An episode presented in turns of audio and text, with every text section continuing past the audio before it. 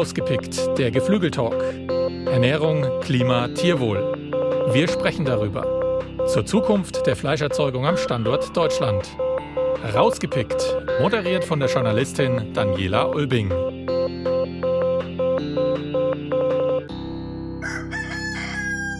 Hallo und herzlich willkommen zu Rausgepickt der Geflügeltalk. Mein Name ist Daniela Ulbing und die neue Folge unserer Reihe trägt den Titel Bahnfrei für Bio oder hat Bio doch Grenzen? Diese Fragen möchte ich mit meinen beiden Gästen diskutieren und dazu begrüße ich Peter Haug von der CDU. Er ist Minister für Ernährung, ländlichen Raum und Verbraucherschutz in Baden-Württemberg und den Agrarökonom Professor Dr. Herbert Ströbel. Er leitete bis zu seiner Emitierung den Fachbereich Landwirtschaft der Hochschule Weinstefan Triesdorf und war dort auch Vizepräsident. Schön, dass Sie da sind. Hallo und herzlich willkommen. Vielen Dank. Guten Tag. Ja, lassen Sie mich, bevor wir anfangen, ein paar Statistiken heranziehen. Also das nehmen wir dann einfach mal als Basis. Bio ist ja nicht erst seit gestern im Trend. Allerdings wächst dieser Trend in den letzten Jahren enorm. 64 Prozent der deutschen Verbraucher geben an, beim Lebensmitteleinkauf auf das Bio-Siegel zu achten. Das ist ein Ergebnis des Ernährungsreports 2021, den das Bundeslandwirtschaftsministerium herausgegeben hat. Beeindruckende Zahlen nennt auch der Bund Ökologische Lebensmittelwirtschaft in seiner Branchenbilanz 2020. Da heißt es, in Deutschland entschieden sich mehr als 8000 Betriebe in den vergangenen fünf Jahren für Ökolandwirtschaft. Und im Jahr 2020 konnte der Lebensmitteleinzelhandel seine Umsätze im Bio-Lebensmittel und Biogetränken um 22 Prozent steigern. Fazit des Bio-Spitzenverbandes, das Ziel der EU bis 2030, ein Viertel der Agrarnutzflächen in Biolandwirtschaft zu betreiben, sei erreichbar. Aber jetzt die Frage, ist dieses Ziel auch sinnvoll und welche Konsequenzen hätte dies für die Landwirtschaft und Fleischerzeugung in Deutschland? Herr Minister Haug, ich möchte mit einem Projekt aus Ihrem Ländle einsteigen. Sie haben dort die Bio-Musterregionen etabliert. Können Sie uns knapp erläutern, was es genau damit auf sich hat? Zunächst mal muss ich sagen, wir haben ein Volksbegehren hinter uns, äh, das nicht äh, zum Volksbegehren wurde, sondern dass wir politisch abgefangen haben, indem wir uns mit den Initiatoren geeinigt hatten.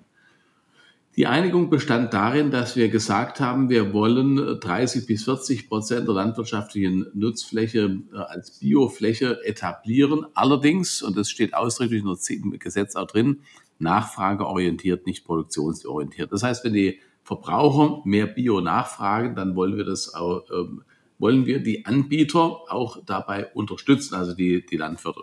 Das ist die Voraussetzung. Wir haben daraufhin äh, äh Bio-Musterregionen ausgeschrieben, Wettbewerbe dazu ausgeschrieben, haben mittlerweile 14 Bio-Musterregionen, zum Teil also nicht nach Verwaltungsebenen, aber äh, zum Teil an, an Verwaltungsebenen äh, orientiert. Äh, und in den Bio-Musterregionen wollen wir unterschiedliche äh, Themen im Prinzip fahren und auch mal äh, in einer Region, einem Landkreis äh, zwischen 150 und 300.000 äh, Einwohner äh, im Prinzip auch mal ausprobieren. Wir haben auch Stadt-Umland-Landkreise genommen, zum Beispiel Freiburg und das Stadtumland Stuttgart und das Stadtumland, weil wir in der Stadt eine hohe Nachfrage sehen nach Bioprodukten, im Umland eher die Erzeugungskapazitäten und versuchen dort einfach jetzt verschiedene ähm, Initiativen zu fahren. Ähm, und die Biowirtschaftsregionen sind so quasi kleine Testlabore. Was geht denn äh, in der Frage Produktionsausrichtung und Nachfrageausrichtung? Also das heißt, das ist ein Zusammenspiel von Erzeugern, Verarbeitern, Vermarktern und Verbrauchern, die dann quasi auch ein größeres Netzwerk haben und voneinander lernen können. Genau, das ist der, der Zielpunkt, dass wir äh, dass wir den Biokonsum nicht künstlich äh, fördern oder die Bioproduktion nicht äh, künstlich fördern, indem wir einfach nur den Erzeugern Angebote, Förderangebote machen. Mhm. Die erhalten die natürlich, wie in Bayern, wie in Österreich, wie überall, also wo es zweite, wo es die zweite Säule in der Ökoförderung gibt. Aber äh, wir wollen ausdrücklich auch das Thema Nachfrage dort mit einbeziehen. Äh, und zwar nach regionalem Bio, äh, nicht nach äh, Bio aus Italien, Spanien, ähm, Übersee, wo auch immer her, sondern nach regionalem Bio, sodass die Wertschöpfung auch im Land bleibt. Das ist natürlich schon mal ein sehr guter Ansatz, vor allem wenn man dann eben so ein großes Netzwerk hat und voneinander lernen kann. Herr Professor Ströbel, voneinander lernen ist ja immer ganz gut. Jetzt hat Herr Haug gesagt, regional, aber wir wollen trotzdem mal den Blick auf das Globale werfen. Sollten Bio-Musterregionen international Schule machen? Ja, zunächst muss man mal sagen, äh, Herr Haug hat es ja begründet, dass ein Volksbegehren war und dass die Nachfrage äh, nach Bio offensichtlich steigt. Und mhm. ich behaupte mal, der Konsument ist falsch informiert über Bio, weil Bio ist in keinster Weise so umweltfreundlich, wie das immer dargestellt wird. Wir müssen immer sehen, dass Bio hat in etwa 50 Prozent des Ertrages oder weniger. Und äh, das heißt, wir brauchen für die gleiche Produktmenge die doppelte Fläche. Und äh, schon äh, der Bor Mr. Borloch, der Vater der grünen Revolution, hat gesagt, äh, growing less food per acre is leaving less land for nature. Das heißt, je mehr Fläche wir benötigen, umso weniger Fläche haben wir übrig für umweltfreundliche Landnutzung von Wald bis äh, Bioenergie und so weiter. Mhm. Und äh, deswegen glaube ich, dass es äh, der, der, Verbraucher ist einfach falsch informiert und das wird ja gepflegt von von den Bioverbänden und auch von den äh, Discountern. Die Discounter machen ein großes Geschäft mit Bio, weil sie hohe Handelsspannen haben. Und ich glaube, wenn der Verbraucher besser informiert wäre über Bio, würde er sich das überlegen und Bio nicht in dem Maße nachfragen. Vielleicht noch eine Zahl. Ja. Wir haben äh, 12,9 Prozent der Betriebe 2019 gehabt. Die haben also nur 5,7 Prozent des monetären Umsatzes erzeugt. Und wenn ich den monetären Umsatz umrechne in einen naturalen Umsatz, dann komme ich auf 4, 4,5 Prozent. Das heißt, Bio ist nicht der große Boom, der immer in der Presse dargestellt wird. Aber jetzt könnte natürlich Herr Haug direkt darauf antworten, es gab ja eben dieses Volksbegehren. Also die Leute müssen ja theoretisch gesehen genug informiert worden sein. Oder wo sehen Sie das Problem? Wie könnte man denn so ein Problem lösen, wenn Herr Ströbel recht hat und sagt, ähm, die Leute sind einfach nicht genug informiert, was Bio angeht? Ja, nun, ich meine, ich sehe durchaus die Argumentation, die Herr Ströbel nennt, dass äh, Bio äh, deutlich mehr Flächenverbrauch bedingt, weil die Erträge äh, längst nicht an die herankommen im konventionellen Sektor. Einerseits. Andererseits ist auch klar, dass wir natürlich auch konventionell entsprechend Anstrengungen äh, unternehmen. Dieses Volksbegehren, das bei uns ja nicht zum Tragen kam, deshalb äh, äh, haben wir natürlich auch noch nicht, nicht dieselben Informationskampagnen geführt, wie das vielleicht anderswo der Fall gewesen oder an, im anderen Fall der Fall gewesen wäre. Aber das Volksbegehren hatte ja auch zum Ziel, beispielsweise den Pflanzenschutzmitteleinsatz zu reduzieren. Das ist ja auch bei uns vor, jetzt vorgesehen, dass wir bis zu 50 Prozent Pflanzenschutzmittel bis in den nächsten zehn Jahren reduzieren. Und dort kommt jetzt das Thema zum Tragen, dass wir im konventionellen Sektor das nicht äh, dadurch erreichen wollen, indem wir Verzichtsstrategien betreiben, das heißt durch äh, eine Rückführung der Erträge, durch eine Rückführung der Produktivität und Landwirtschaft, sondern dass wir die technischen Innovationen herannehmen, technische Innovationen, die im Prinzip am Ende dazu führen werden, dass es eine hybride Landwirtschaft geben wird, äh, die sehr viel mechanisch, ähm, äh, beispielsweise beim Thema äh, Unkraut- oder Wildkrautbekämpfung, sehr viel mechanisch ähm, übernimmt durch digitale Technik, die die Ausbringung von Düngern, von Pflanzenschutzmitteln sehr, sehr stark minimieren kann durch die digitale Technik und digitale Ausbringungsmöglichkeiten. Ähm, da bin ich überzeugt davon, da werden sich ähm, konventionelle und in der Wirkung äh, und ökologische Wirtschaftsweise sehr weit aneinander annähern. Und genau wenn wir das haben, äh, dann wird auch, werden auch die Unterschiede nicht mehr so sonderlich groß sein zwischen äh, biologischer Landwirtschaft und konventioneller Landwirtschaft. Und ich glaube, das werden wir aber als Industrieland diesen, diese, diese Entwicklung werden wir als Industrieland leisten müssen. Denn das werden die Entwicklungsländer nicht können. Und ich glaube, dazu gibt uns auch jetzt eben auch dieser äh, dieser Zwang, äh, den wir uns selber auferlegt haben durch das, äh, bei uns heißt es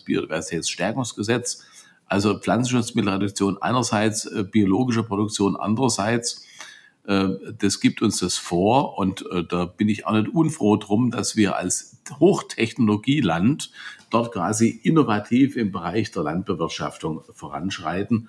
Äh, und da bin ich ja felsenfest davon überzeugt davon, dass es am Ende zu einer Auflösung äh, der Wirtschaftsweisen kommen wird, weil die Unterschiede gar nicht mehr so groß äh, letztendlich sind. Herr Haupt, da würde ich mal gerne eingerätschen, weil Sie sprechen nämlich schon die ganze Zeit von den Unterschieden, die gar nicht so groß sind. Und ja. ich würde gerne mal einen Blick auf die Geflügelwirtschaft werfen. Also wenn wir jetzt eben beim Biosiegel sind, das sorgt ja vor allem dafür, dass Pflanzen, das wurde ja auch gerade angesprochen, ohne chemische Pestizide gedüngt werden, Tiere, und da sind wir jetzt eben möglichst wenig gentechnisch verändertes Futter bekommen und Antibiotika nur einmal im Leben erhalten. Bei den Haltungsbedingungen Ernährung. Da unterscheiden sich die beiden Formen dann allerdings doch ein bisschen, äh, ein bisschen mehr.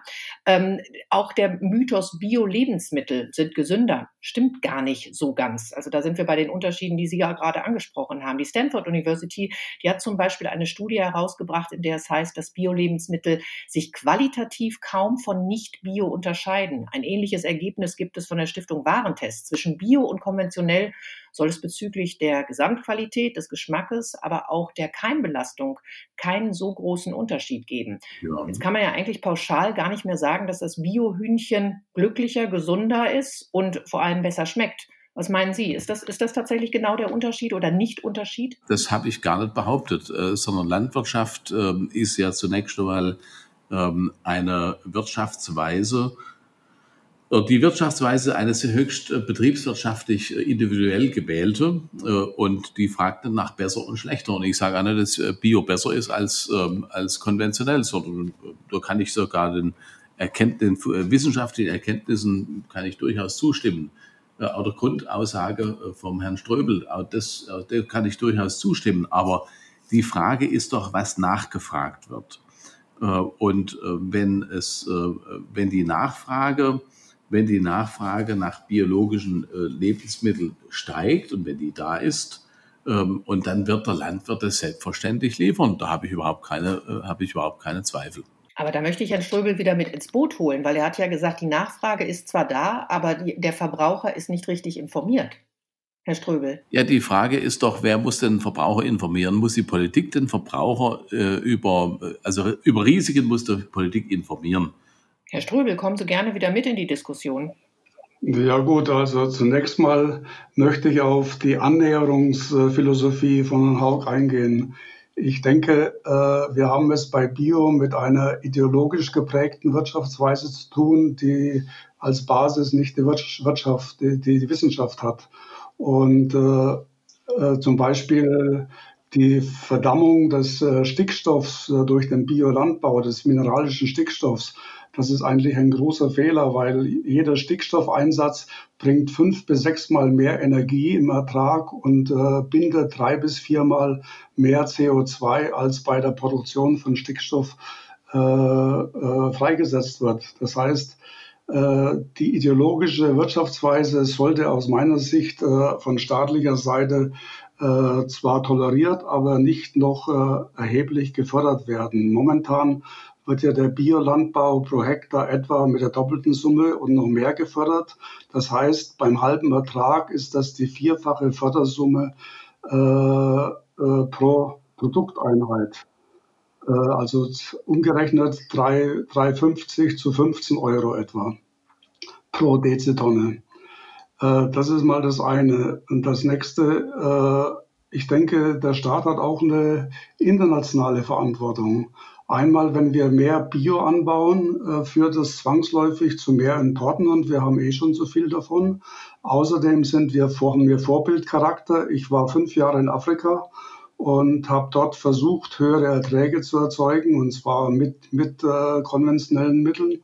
Und äh, man muss ja immer noch sehen, der Biolandbau hat die doppelten Produktionskosten, die halben Erträge und ich sehe nicht, wie man angesichts der schrumpfenden äh, Ackerflächen auf der Welt äh, damit die Probleme der Welt zukünftig lösen kann. Deswegen denke ich, wenn der Staat äh, Signale setzt und Bio so stark fördert, dann setzt er auch für den Konsumenten Signale danach, dann stärker nachzufragen. Also ich finde, der Staat sollte Bio tolerieren, die Nachfrage tolerieren, aber nicht noch mehr fördern, als es ohnehin schon ist.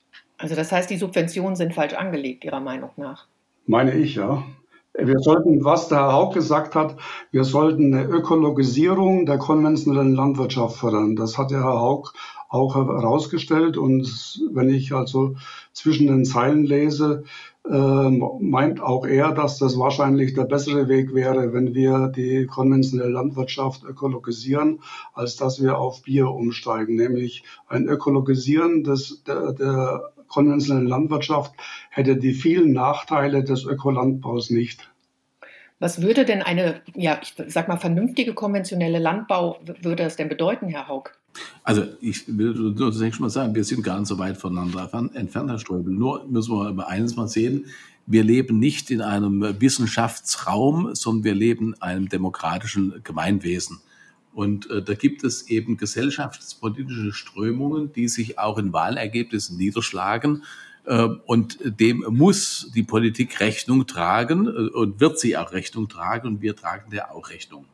Und wir tragen in Baden-Württemberg der insofern Rechnung, dass wir den Betrieben nicht vorschreiben, was zu tun ist, sondern dass wir ihnen Rahmenbedingungen, äh, dass wir Rahmenbedingungen geben, unter denen sie wirtschaften können.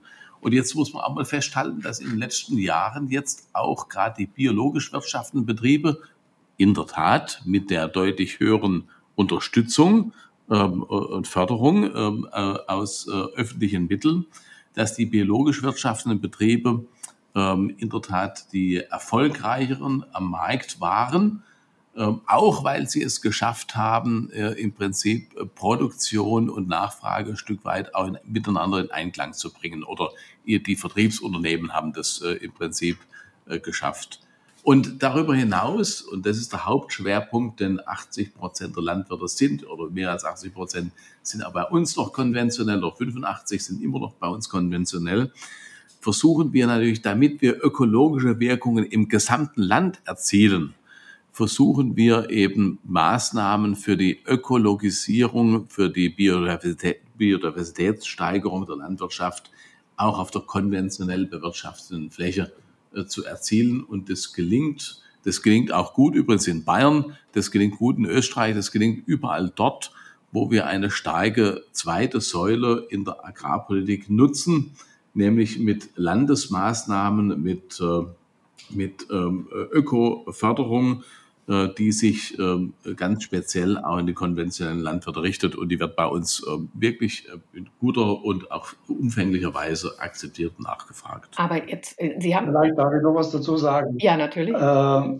aus meiner Sicht äh, ist aber, wenn der Staat äh, Bio fördert und der, der, Konsument ist einfach falsch informiert und wenn der Konsument wüsste, dass eigentlich Bio ein Vielfaches an Klimagasen produziert, dadurch, dass es mehr Fläche braucht äh, und auch in Artenvielfalt äh, wegen des größeren Flächenbedarfs eigentlich äh, äh schlechter abschneidet. Ich habe gestern erst wieder Fernsehsendungen gehört, da wurden wieder die alten Leiern, dass Bio eben äh, klimafreundlicher sei und so weiter. Und wenn man genau hinschaut, ist es nämlich genau das Gegenteil. Und da sollte auch, äh, da hat meines Erachtens schon der Staat eine Aufgabe, die Leute besser zu informieren und nicht äh, den quasi Inter Interessensgruppen danach zu geben, die an Bio verdienen.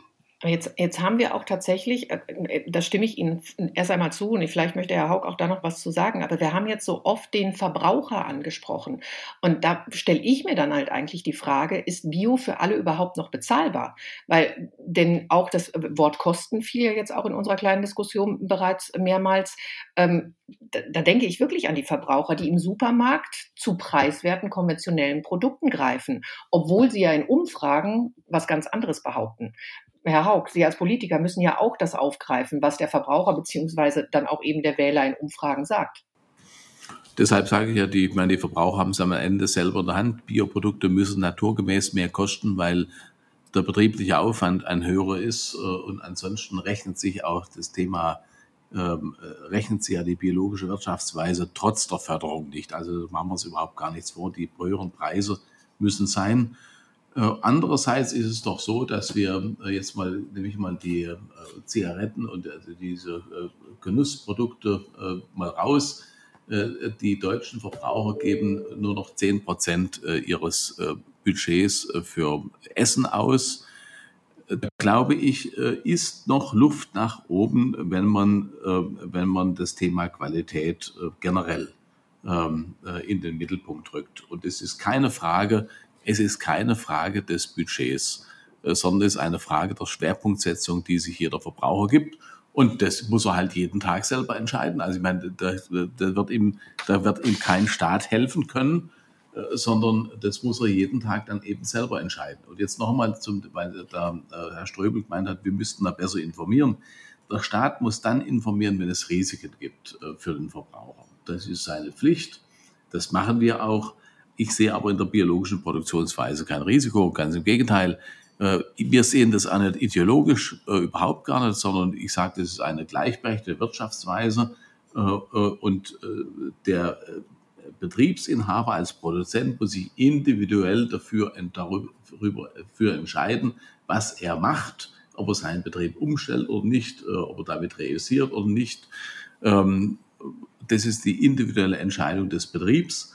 Äh, und am Ende wird er eine betriebliche Entscheidung treffen, die natürlich auch das Thema äh, der, der Preise, der, der Preisentwicklungen an den Märkten mit, ein, mit inkludiert. Aber Herr Haug, also eine, äh, ich, hier, da würde ich jetzt mal fast sagen, also eine individuelle Entscheidung, ob der Betrieb umgestellt wird, ja. da sprechen ja auch noch so ein paar Baumaßnahmen, Genehmigungen und so weiter mit rein. Also äh, zum Beispiel jetzt der neue Koalitionsvertrag, wenn man sich den ansieht, also man hat ja tatsächlich den Bedarf erkannt, möchte handeln, wie zum Beispiel ab 2022. Genau. Ich spreche jetzt eben von den Tierhaltungskennzeichnungen, die eingeführt genau. werden eine umfassende Herkunftskennzeichnung. Da sind wir auch eben bei den Informationen vielleicht auch.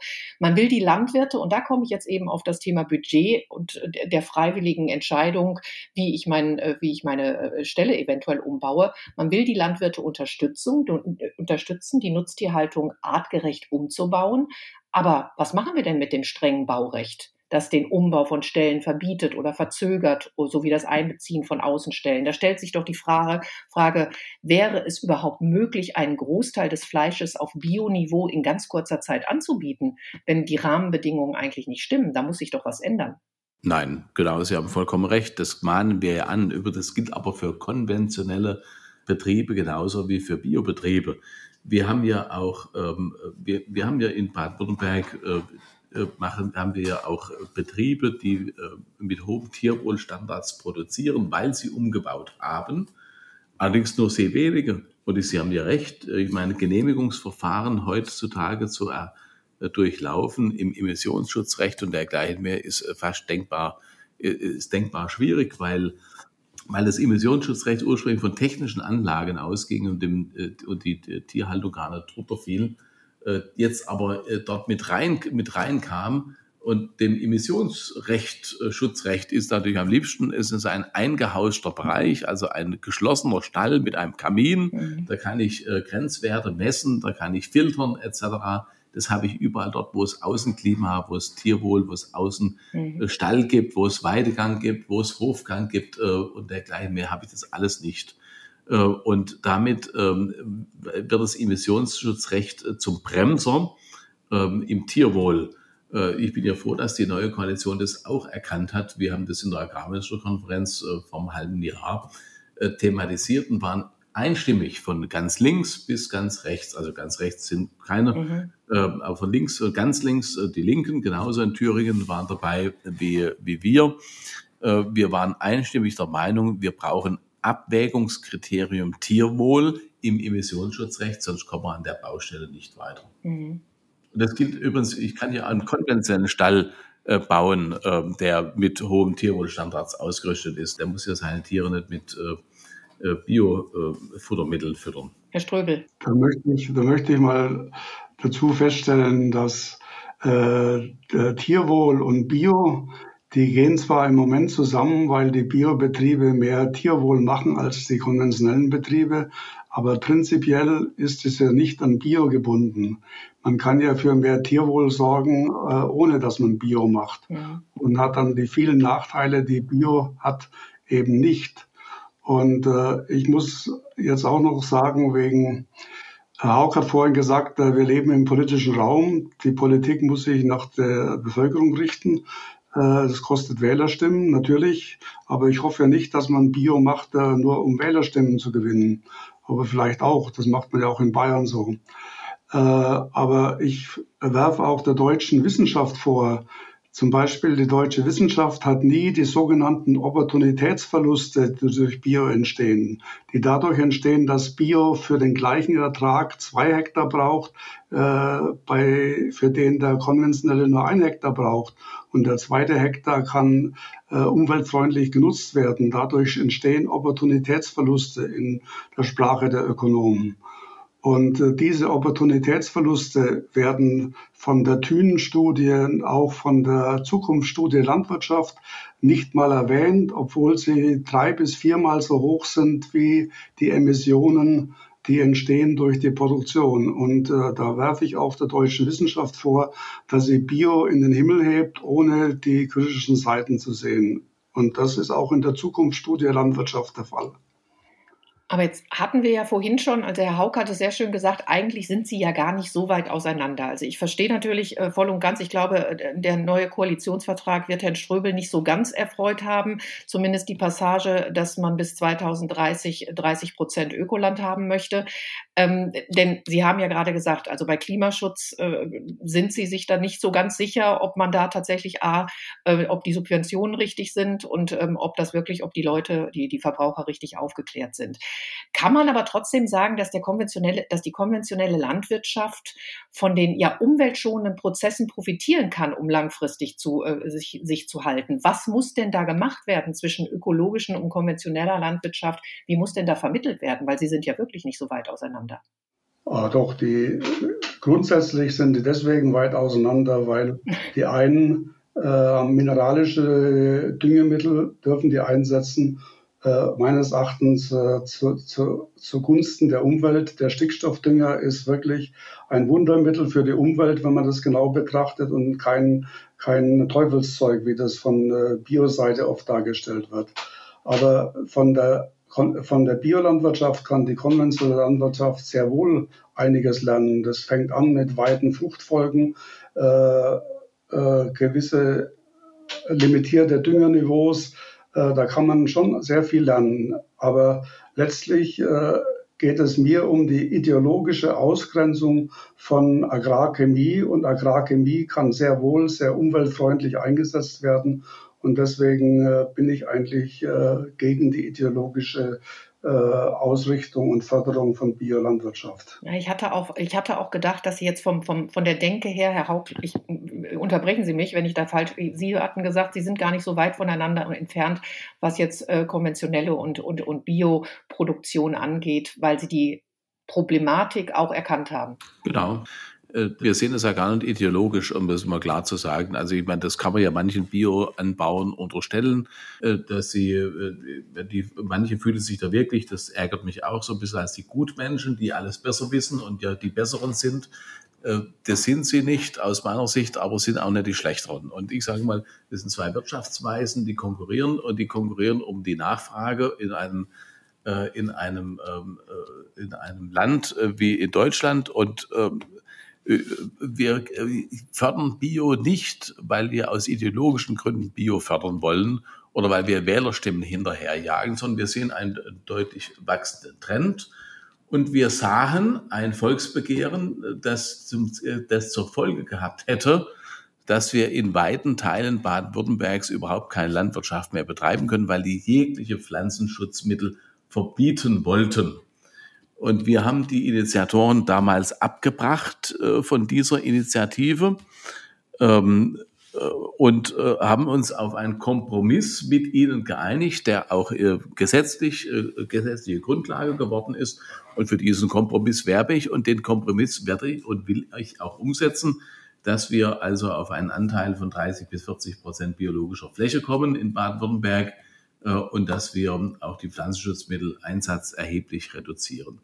Und das sind die politischen Rahmenbedingungen und denen kann man sich nicht einfach verschließen, kann sagen, das ist halt wissenschaftlich so oder so erwiesen. Ja, es ist, mag sein, Herr Ströbel, Aber die Rahmenbedingungen sind andere. Und ich erinnere daran, dass wir äh, in Bayern ab 96, in Baden-Württemberg ab 1992 bereits Biobetriebe fördern, wie übrigens auch konventionelle Landwirte, Landwirte fördern, wenn sie umweltpolitisch, ähm, wenn sie umweltpolitisch äh, etwas Gutes tun äh, für die, äh, für die, äh, für die Landbewirtschaftung.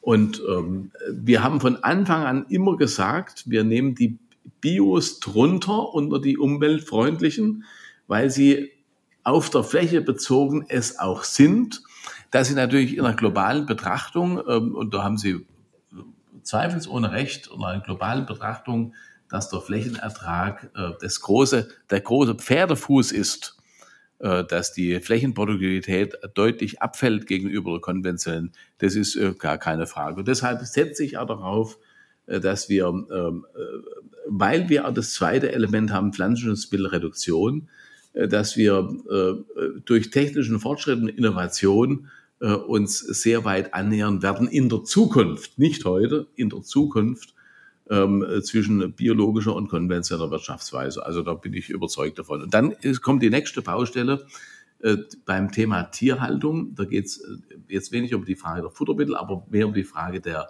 Ausgestaltung der, der Tierhaltung, also Platzbedarf und Außenklima Dort sehe ich in der Tat noch Hürden, die noch nicht überwunden sind. Sowohl bei Bio wie bei äh, konventionellen Wirtschaftsformen, weil das Thema Tierwohl hängt in der Frage jetzt nicht von Bio oder konventionell ab. Das heißt, ich höre daraus, also wir brauchen sowohl die Technik, aber auch eben die Politik, die Gemeinsamkeiten sucht, statt zwischen den Interessen zu spalten. Also dafür, werbe, dafür werbe ich sehr. Könnten Sie sich dem anschließen, Herr Spörl? Ja, also ich verstehe Herrn Haug, dass er als Politiker da anders argumentiert als ich und äh, hier quasi die Interessen äh, des, des, Volkes abwägt und äh, versucht, äh, möglichst gute Lösungen zu finden, wenn es da ein Volksbegehren gibt, das 80 äh, oder 100 Prozent Bio will und er kommt mit 30 Prozent äh, weg, hat er eigentlich was Gutes gemacht. Aber ich, ich äh, zweifle an der Annäherungsphilosophie. Sie werden die Ökoverbände nie dazu bringen, von der, äh, äh, Aus, vom Ausschluss der Agrarchemie wegzukommen. Obwohl sie ja selbst äh, äh, viele Pflanzenschutzmittel verwenden, die der, der, der Umwelt ja auch nicht gerade äh, nützen, sondern wie Kupfer und andere doch sehr schädlich sind. Aber das wird meistens ja nicht, nicht so erwähnt. Also mir geht es eigentlich darum, dass äh, sowohl die vor allem auch die Wissenschaft, die deutsche Wissenschaft, äh, etwas mehr sich an der internationalen Wissenschaft orientiert, die ja den Ökolandbau äh, weit kritischer sieht als äh, meine deutschen Kollegen. Äh, und äh, ich spreche da jetzt konkret die Veröffentlichungen an, die Thünen-Studie und die Zukunftsstudie Landwirtschaft, die glorifiziert den Ökolandbau äh, in einer Weise, äh, die auf keinen Fall gerechtfertigt ist und die beeinflussen natürlich damit auch politisches Handeln. Aber Herr Ströbel, da will ich das sagen, äh, Tüteninstitut, das sind jetzt äh, keine Politiker, das sind jetzt gerade Wissenschaftler. Ne? Ich meine, das, das Problem ist ja auch, dass sich die Wissenschaft in der Frage ja auch nicht einig ist. Ja klar, deswegen werfe ich den ja vor. Eben, Sie sind auch, Sie sagen aus, Sie, äh, Sie sind Wissenschaftler und sehen aus Ihrer Sicht das kritisch. Das nehme ich Ihnen ja auch ab. Aber dann müssen Sie auch akzeptieren, dass aus Ihrer Gilde der Wissenschaft es eben auch andere Meinungen hierüber gibt. Und jetzt sagen Sie dem armen Politiker, ob er sich jetzt an Thünen halten soll oder an Ströbel. Ja, nee, ich, ich meine, ich bin jetzt äh, pensioniert, mir fehlt, mir fehlt der, der, der, der Mitarbeiterstab um da was äh, Größeres zu machen. Aber wenn äh, der wesentlichste Einflussfaktor für die Klimafreundlichkeit einfach ignoriert wird, obwohl er in internationalen Studien, vor allem in den letzten vier, fünf Jahren, äh, deutlich hervorgehoben wird, dann zweifle ich wirklich an der Solidität der Wissenschaft. Äh, und ich meine, äh, da kann man natürlich sagen, dass es steht Meinung gegen Meinung, aber wenn Fakten weggelassen werden, dann äh, relativiert sich das Ganze. Aber wir können festhalten, dass wir uns einig sind, dass beim Menschen das Bewusstsein und der Wille da ist, achtsam oder achtsamer mit Ressourcen umzugehen und dann auch natürlich auch für mehr Tierwohl und Klimaschutz zu sorgen. Also da gehe ich jetzt mal von aus, dass wir dabei beide, äh, beide Lager das gleiche Ziel verfolgen. Das Ziel ist gleich, der Weg ist aber anders. Ja. Das, das ist bei vielen Dingen so, das stimmt. Aber lassen Sie, lassen Sie mich da noch ähm, vielleicht eine abschließende Frage stellen. Wie nachhaltig leben Sie denn jeweils im Alltag, Herr Haug und Herr Ströbel? Also ich bin jetzt nicht für die Lebensmittelversorgung äh, bei uns alleine zuständig, das macht auch meine Frau, aber ich würde sagen, wir leben hybrid und ähm, also mit einem klaren Vorzug auf Regionalität, weil ich glaube, äh, regional ist äh, das eigentlich das Optimale. Ähm, und wenn das bioregional ist, ist mir das genauso recht wie regional. Also, aber äh, oberster Linie möglichst bei uns in Baden-Württemberg erzeugt. Herr Ströbel, wie sieht es bei Ihnen aus? Ja, also bei der Ernährung äh, ernähre ich mich bewusst äh, aus konventionellen Nahrungsmitteln, weil die konventionellen Nahrungsmittel in etwa äh, ein Drittel bis die Hälfte weniger Klimaschaden verursachen, wenn man das wirklich richtig rechnet. Das, äh, deswegen ziehe ich konventionelle Nahrungsmittel auf jeden Fall vor. Und meine Frau macht es auch so. Äh, viel wichtiger, viel wichtiger halte ich aber auch, dass man in anderen Umweltbereichen, also zum Beispiel in der Hausenergie, in, im Autofahren, das hat ja einen viel größeren Einfluss auf, die, auf den Klimawandel als die Ernährung. Bei der Ernährung kann ich mal 500, 800 Kilogramm äh, CO2 im Jahr sparen. Während bei der Hausheizung und beim Autofahren und so weiter, da kann man wesentlich mehr sparen. Deswegen äh, halte ich es für besonders wichtig, in den anderen Bereichen was zu tun. Aber im Ernährungsbereich bin ich eindeutig für konventionelle Produkte, weil sie klimafreundlicher sind, vor allem wenn sie regional erzeugt werden. So, bei der regionalen Erzeugung, da waren wir uns auf jeden Fall alle einig. Ich bedanke mich erst einmal für das Gespräch und äh, ja, man hat tatsächlich heute auch wieder gesehen, das ist ja immer bei uns in der Runde das Spannende. Unterschiedliche Perspektiven müssen diskutiert werden, um am Ende dann zumindest zu einem gemeinsamen Ziel zu kommen oder das gemeinsame Ziel auch weiter vor Augen zu halten. Deswegen erst einmal vielen lieben Dank an Sie beide für Ihre Expertise. Aber natürlich auch lieben Dank an Sie, liebe Hörerinnen und Hörer. Ein herzliches Dankeschön. Ich hoffe, Sie sind auch heute wieder ein bisschen mit uns mitgegangen und können vor allem auch einige Sachen mitnehmen in Ihren Alltag. Wir freuen uns natürlich auch sehr, wenn Sie ja zu den einzelnen Themen Ihre Meinung sagen. Das können Sie wie immer auf der Facebook-Seite der Deutschen Geflügelwirtschaft machen und natürlich lege ich Ihnen ans Herz, unsere Podcast-Reihe zu abonnieren. Das geht auf Spotify, Apple Podcasts, Soundcloud und auch auf dieser. Ich freue mich, wenn Sie unserer Podcast-Reihe rausgepickt, der Geflügeltalk, auch weiterhin treu bleiben und sage Tschüss, alles Gute, bis zum nächsten Mal. Vielen Dank. Ja, vielen Dank. Vielen Dank. Danke. Ja, ich habe zu danken. Das war Rausgepickt, der Geflügeltalk. Die deutsche Geflügelwirtschaft im Gespräch. Offen, ehrlich, leidenschaftlich.